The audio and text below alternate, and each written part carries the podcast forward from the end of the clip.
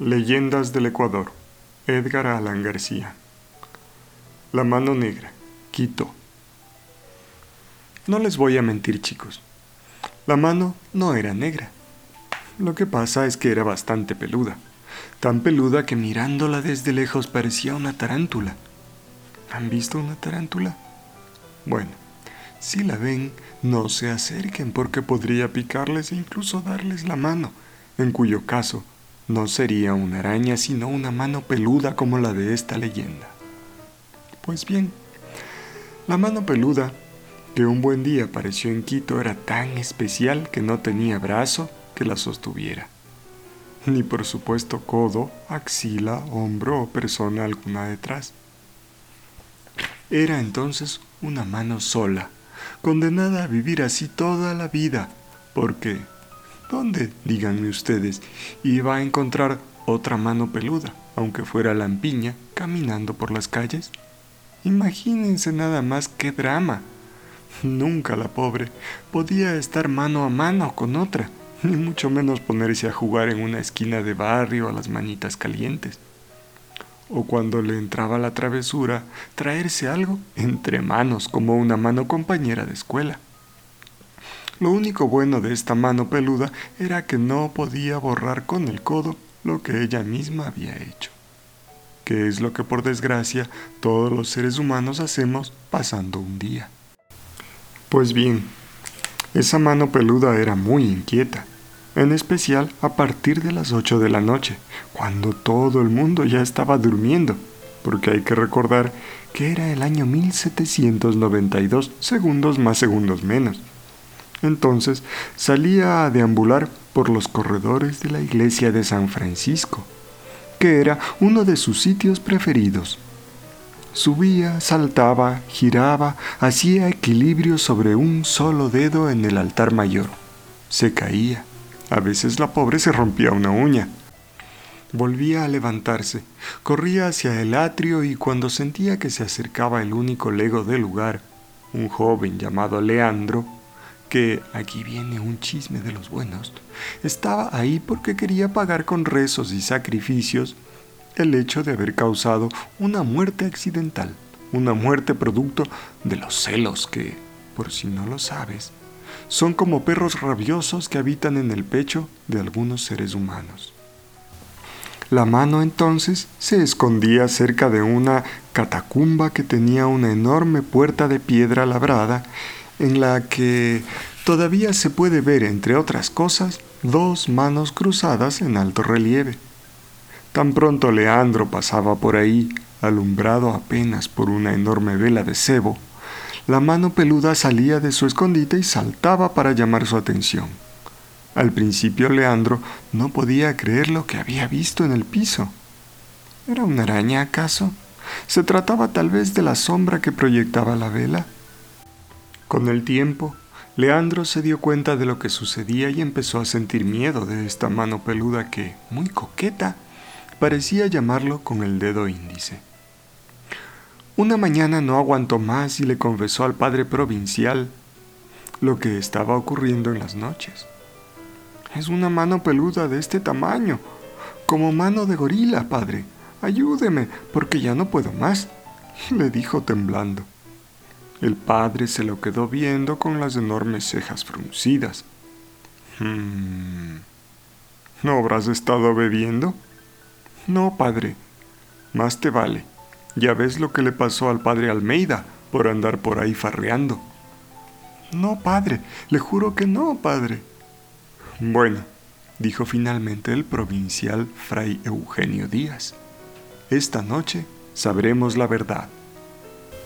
En efecto, esa noche el padre fue con Leandro hasta la cripta, pero al principio no vio ninguna mano. Esta andaba muy tranquila jugando a la resbaladera dentro de uno de los tubos del enorme órgano de la entrada. De pronto se escuchó un plaf. Sí, es lo que imaginan. La mano peluda se había caído desde el balcón y rengueaba por entre las bancas sin poder gritar ¡Ay, ay, ay! Por falta de boca. Ahí viene, dijo Leandro temblando. Shh, dijo el padre, que quería sorprenderla con la mano en la masa. Pocos segundos después llegó como llega una tarántula herida, arrastrando una pata, que digo, un dedo, el dedo gordo para ser exactos. ¿Cuál no sería el susto del padre provincial que de inmediato salió corriendo hacia los dormitorios, gritando santas palabras en latín y malas palabras en español? A partir de esa noche, la mano peluda, a la que todos empezaron a llamar la mano negra, se hizo famosa. Si un niño no quería tomar la deliciosa sopa de nabos, de cola hervida o de acelga agria que le servía su mamá, esta de inmediato decía que ese mismo rato iba a llamar a la mano negra. Y en un santiamén el pobre niño se la tomaba, con ajos y todo, aunque estuviera fría. O si alguien creía que en algún negocio había algo engañoso, algo que olía mal o algo digno, por ejemplo, de un politiquero, enseguida decía, a mí me parece que aquí hay mano negra. Mientras tanto, Leandro lucía un par de ojeras grises cada vez más grandes y con un leve temblor en los cachetes flacos. Le juraba a todo el que se encontraba en su camino que una de esas noches se iba a volver loco porque a la mano peluda decía, se le había ido la mano con él. Tanto se quejó y tanta pena daba que una noche bajó el padre provincial rodeado de más de veinte frailes y lentamente llegó hasta la puerta que desemboca en la cripta. La mano estaba ahí, como esperándolos moviéndose coqueta de un lado para otro y haciéndole señas con el dedo índice para que entraran. Todos parecían espantados. Nunca se supo si porque a la mano no le habían cortado las uñas llenas de tierra desde hacía años, o porque la muy traviesa tenía, en verdad, una apariencia terrorífica. Por fin, ese mismo instante, el padre provincial decidió que ya que Leandro era casi un amigo de la mano peluda, mejor conocida como la mano negra, tenía su bendición para entrar a la cripta, y así él mismo viera lo que la mano quería enseñarle en su interior. El padre provincial agregó que él mismo, junto a los demás monjes, lo esperarían hasta que él saliera, no importaba cuánto se demorara. Le ordenaba además que estuviera atento a todo lo que viera y escuchara, para que al salir les contara con lujo de detalles su aventura. En otras palabras, como ya se habrán dado cuenta, al pobre Leandro no le quedó otra opción que entrar a la cripta detrás de la mano negra, que parecía muy feliz con lo que estaba pasando. Los frailes y el padre provincial empezaron de inmediato a echar agua bendita a quemar incienso y a rezar el rosario con roncos murmullos. Al principio rezaron de pie, luego apoyados contra las paredes heladas y más tarde sentados en las bancas crujientes que estaban frente al altar. Para no alargarles la historia, nunca jamás, o como decía mi abuela, jamás de los jamases, volvió a salir Leandro de la cripta. Sí, como lo oyen. Se lo tragó la oscuridad de la noche, se lo llevó el oscuro aire de la madrugada, se hizo uno con el silencio en la luz lechosa del amanecer. Es sabido que los frailes se quedaron dormidos en las bancas de la iglesia, pero es también sabido que durante años contarían una historia muy diferente, aumentando por aquí, quitando por allá, como corresponde a toda historia hasta convertirse cada uno de ellos en el único valiente de esa misteriosa noche. Como siempre sucedía, algunos aseguraron que la mano negra era en realidad la mano del diablo. Otros más chistosos opinaron que debía de haber sido más bien la mano de una diabla, por el detalle de las uñas largas.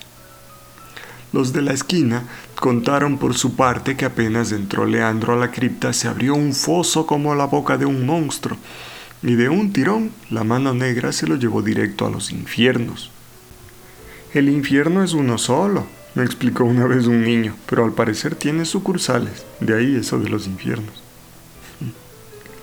Los malpensados, que casi siempre aciertan, dijeron en cambio que Leandro había inventado la historia de la mano negra para esa misma noche, mientras los otros frailes dormían en las bancas de la iglesia, poder escaparse a quién sabe dónde y que una vez allá decidió quedarse para siempre jamás.